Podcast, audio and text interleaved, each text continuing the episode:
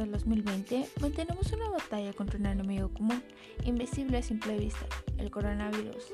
Ha venido a transformar radicalmente nuestras vidas. Mi nombre es Aure Libertad y esto es Cuestionarte. El día de hoy los invito a descubrir los mitos y realidades detrás de este enemigo común.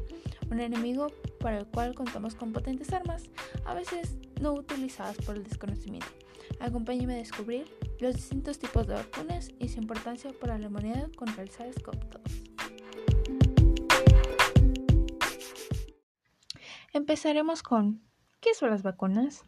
Una vacuna es una preparación cuya función es generar la inmunidad frente a una determinada enfermedad, estimulando el sistema inmunitario para que produzca anticuerpos que luego actuarán protegiéndolo frente a futuras infecciones, debido a que el sistema inmune podrá reconocer al agente infeccioso y lo destruirá.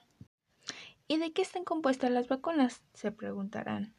Todas las vacunas contienen antígenos que al entrar en el organismo provocan la formación de anticuerpos que protegen al organismo de patógenos. Podemos decir que los antígenos son los encargados de que las vacunas funcionen porque estimulan la generación de respuesta inmunitaria necesaria para la protección contra la infección.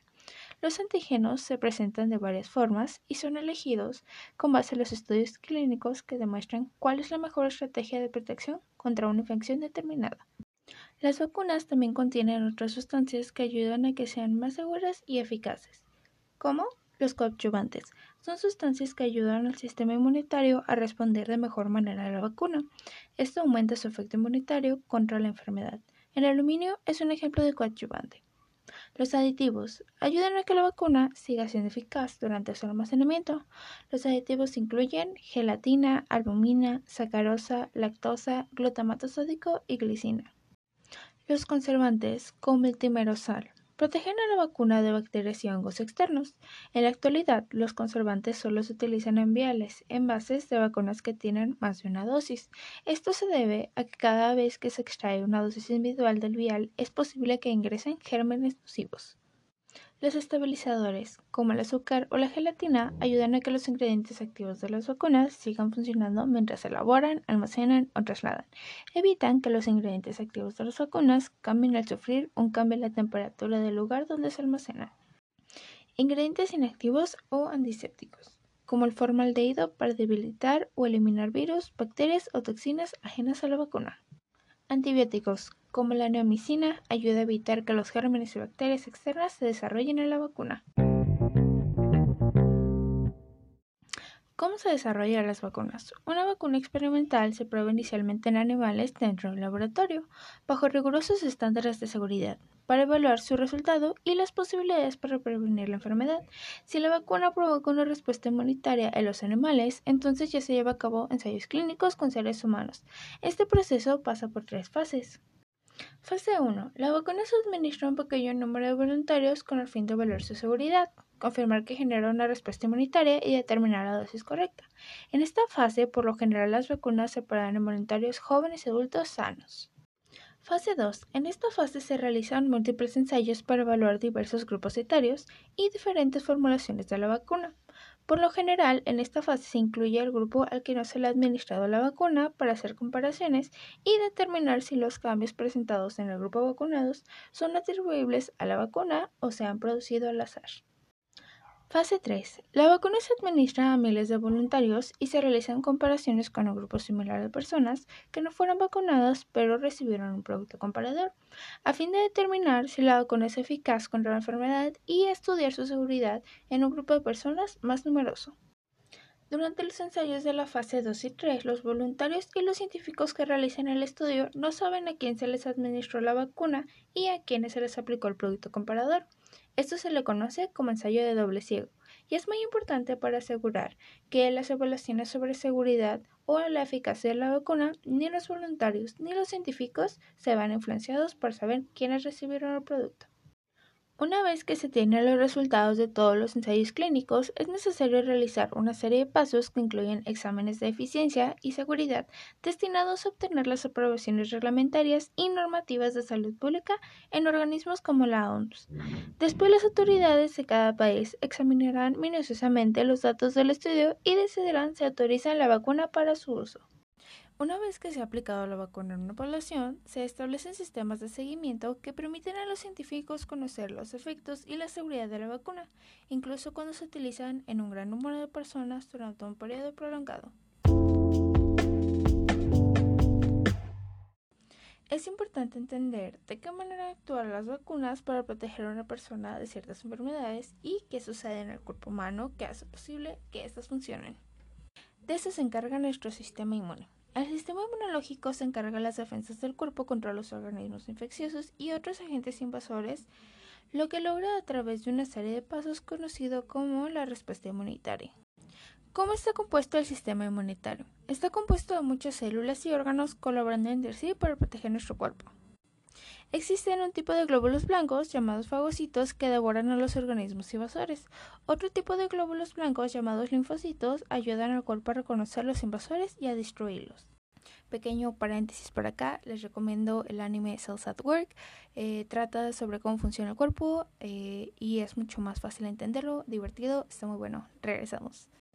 El proceso de respuesta inmune, la inmunidad innata o inespecífica, es un sistema de defensa con el que nacimos y que sabe reconocer cuando algunos invasores pueden ser peligrosos. La inmunidad adquirida se desarrolla con la exposición a diversos antígenos o enfermedades o se inmuniza por medio de las vacunas. El sistema inmunitario de las personas construye una defensa contra ese antígeno específico. La inmunidad pasiva es un tipo de protección prestada de una fuente externa y que es de breve duración. Por ejemplo, los anticuerpos que contienen la leche materna proporcionan al bebé una inmunidad temporal contra las enfermedades a que se ha visto expuesta su madre. Este ejemplo explica por qué las vacunas sirven para prevenir algunas enfermedades. Una vacuna introduce en el cuerpo el antígeno de una forma que no hace que la persona vacunada enferme, pero permite que el cuerpo fabrique anticuerpos que la protegerán de futuros ataques por parte del germen causante de esa enfermedad.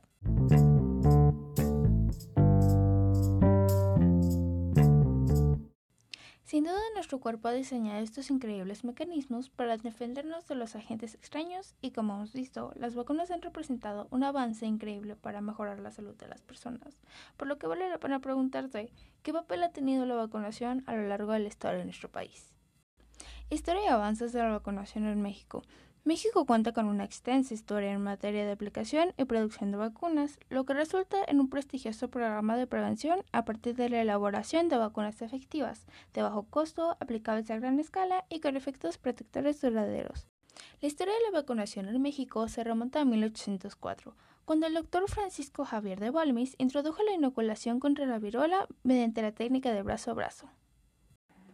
A finales del siglo XIX se realizaron otros tipos de inmunización contra la rabia, polio y tuberculosis. México sobresale además por su capacidad de producción de vacunas, convirtiéndose en el centro regional de referente para vacunas. En 1990, México fue uno de los siete países del mundo autosuficientes para elaborar todas las vacunas del programa ampliado. México ha asumido políticas nacionales y compromisos internacionales destacables en materia de vacunación. El programa de vacunación universal, que representa un orgullo para México, surgió con la finalidad de mejorar la supervivencia infantil y promover, proteger y cuidar la salud de todos los niños del país a través de acciones de vacunación. A partir de su introducción, en 1991, el programa de vacunación universal ha logrado elevadas tasas de cobertura de las vacunas, cumpliendo con casi todas las metas planteadas, que incluye la erradicación de la poliomielitis, difteria, sarampión y tétanos neonatal, y el control de la tosferina y de las formas graves de tuberculosis.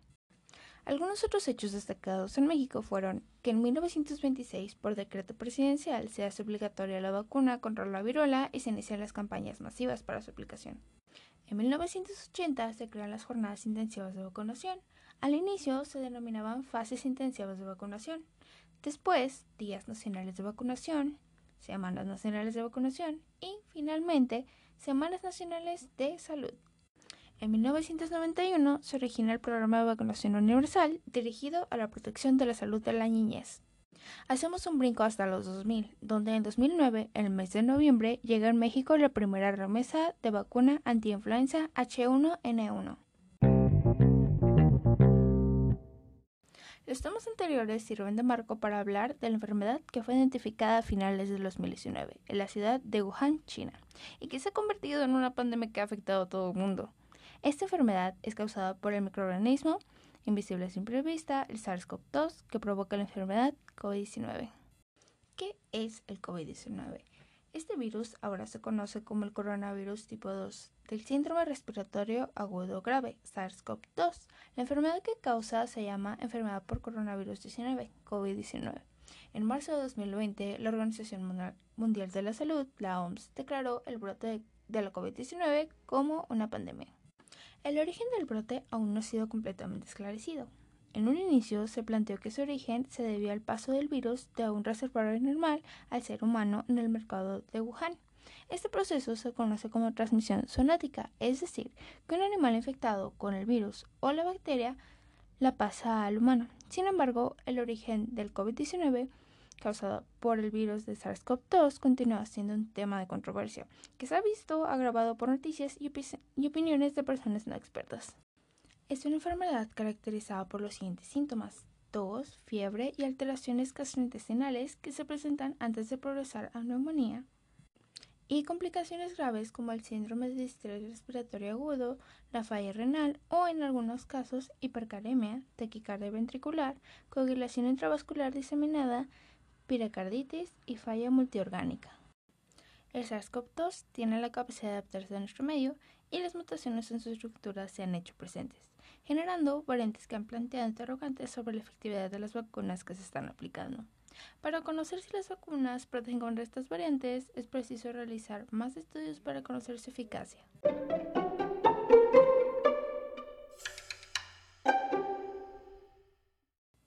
Variantes. El virus al replicarse en nuestras células van generando un espectro muy amplio de variaciones virales que se deben a cambios o mutaciones en su material genético. Cuando un virus tiene una o más mutaciones nuevas, estas se llaman variantes del virus original. Hace algunos meses se decidió en los organismos internacionales que ya no se pondría el nombre del país donde se detectó por primera vez la variante, y aquí estaba causando discriminación y actos de odio en ciertos sectores. Esa situación llevó a la decisión de llamarlos con el alfabeto griego.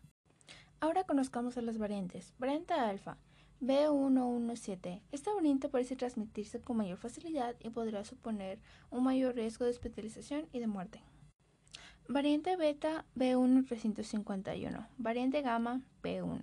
Variante Epsilon B1427. Variante Delta B1617.2. Estas variantes parecen transmitirse con mayor facilidad y pueden disminuir la eficacia de algunos tratamientos con anticuerpos monoclonales de los anticuerpos generados por alguna vacuna contra COVID-19. Las vacunas contra la COVID-19 se desarrollaron antes de que el virus tuviera las mutaciones identificadas en estas variantes, aunque la investigación da a entender que las vacunas contra la COVID-19 tienen una menor eficacia contra las variantes, al parecer continúa ofreciendo la protección contra los casos graves de COVID-19. Pero es necesario realizar más investigaciones. Además, los fabricantes de las diferentes vacunas también están desarrollando refuerzos para mejorar la protección frente a las distintas variantes.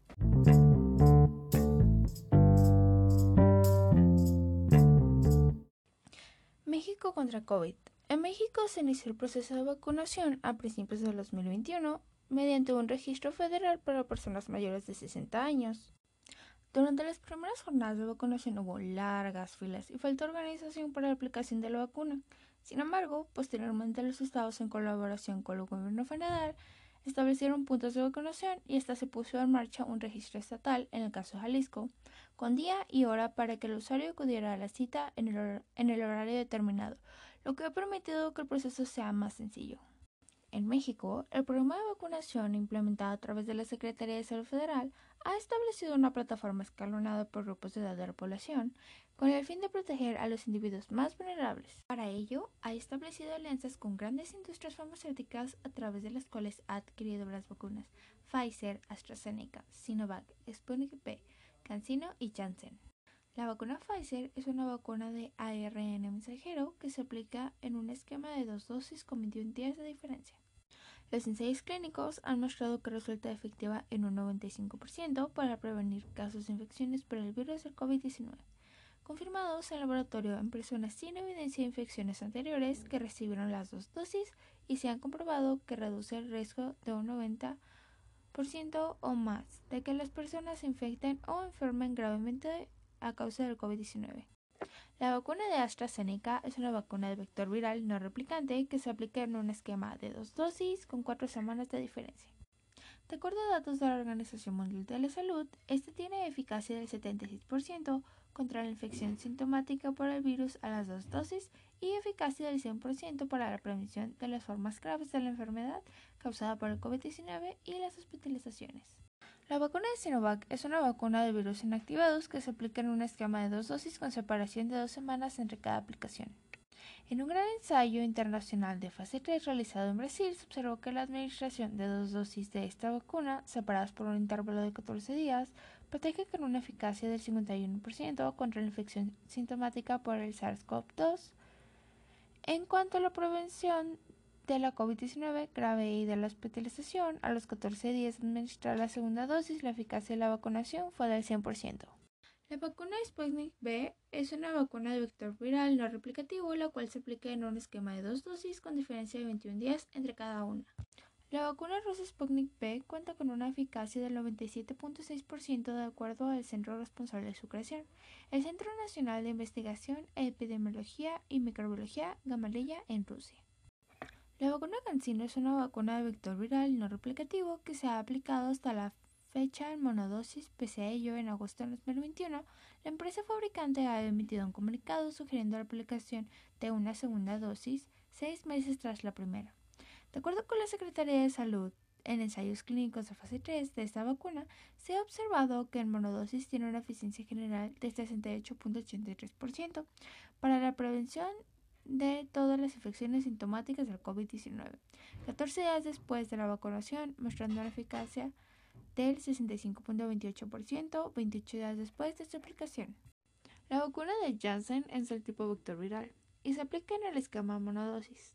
Los resultados de eficacia en la fase 3 de los ensayos clínicos han confirmado que la vacuna Janssen da una protección del 67% frente a la COVID, dos semanas después de haberse inyectado. Estas cifras aumentan significativamente si hablamos de casos graves. La vacuna de Janssen previene en un 85% los casos que requieren internamiento hospitalario y un 100% la mortalidad.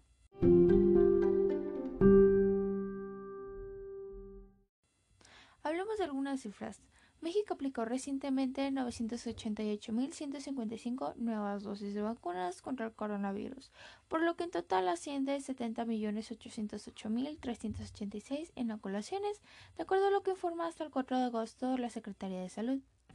A través de un comunicado, la dependencia ha precisado que suman 49.994.722 personas vacunadas. De ese total, 26.834.257 han recibido esquemas completos de dos dosis o una, como es el caso de la vacuna Cancino, en tanto que 23.160.465 personas han sido vacunadas con nuevos esquemas. La dependencia ha señalado que el 56% de la población de a partir de 18 años ha recibido al menos una dosis. De acuerdo con sus datos, hasta la fecha de grabación de esta emisión, en el país se han recibido 89.553.745 dosis de Pfizer, AstraZeneca, Sinovac, Sputnik V, CanSino y Janssen.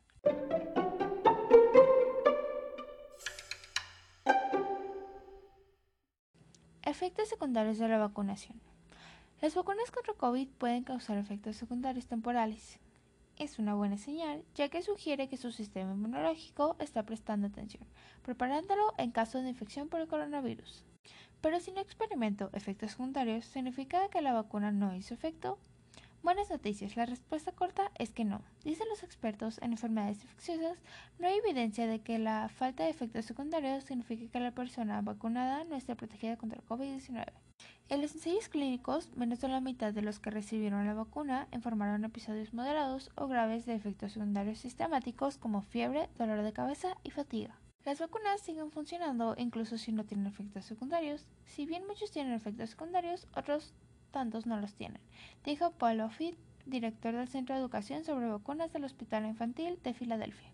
También mencionó que no estaba al tanto de los estudios formales sobre si los efectos secundarios están asociados con la efectividad de la vacuna, pero estuvo de acuerdo en que la falta de fiebre o dolor de cabeza no es motivo de preocupación.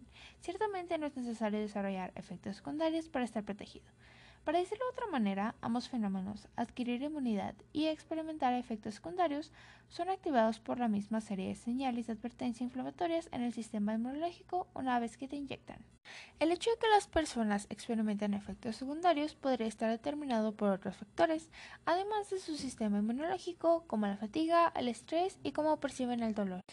Las tasas de efectos secundarios son ligeramente diferentes en cada una de las vacunas contra COVID-19 y en aquellas que requieren dos dosis tienden a ser más comunes después de la segunda dosis.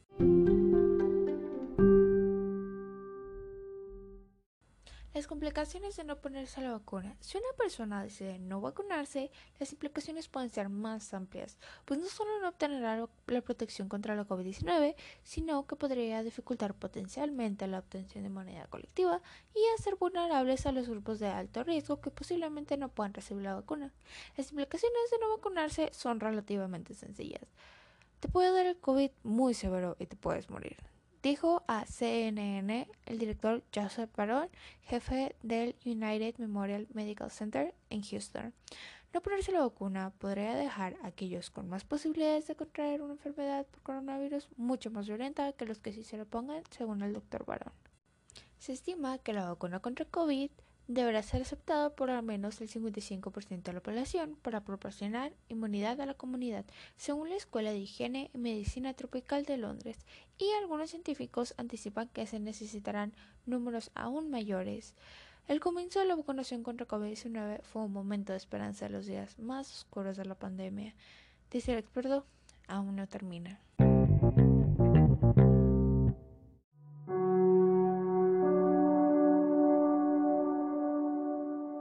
Al final, la pandemia causada por el nuevo coronavirus se ha transformado en un recordatorio constante de lo frágil que puede resultar nuestra existencia y del poder que la desinformación y el miedo a lo desconocido pueden generar en poblaciones vulnerables.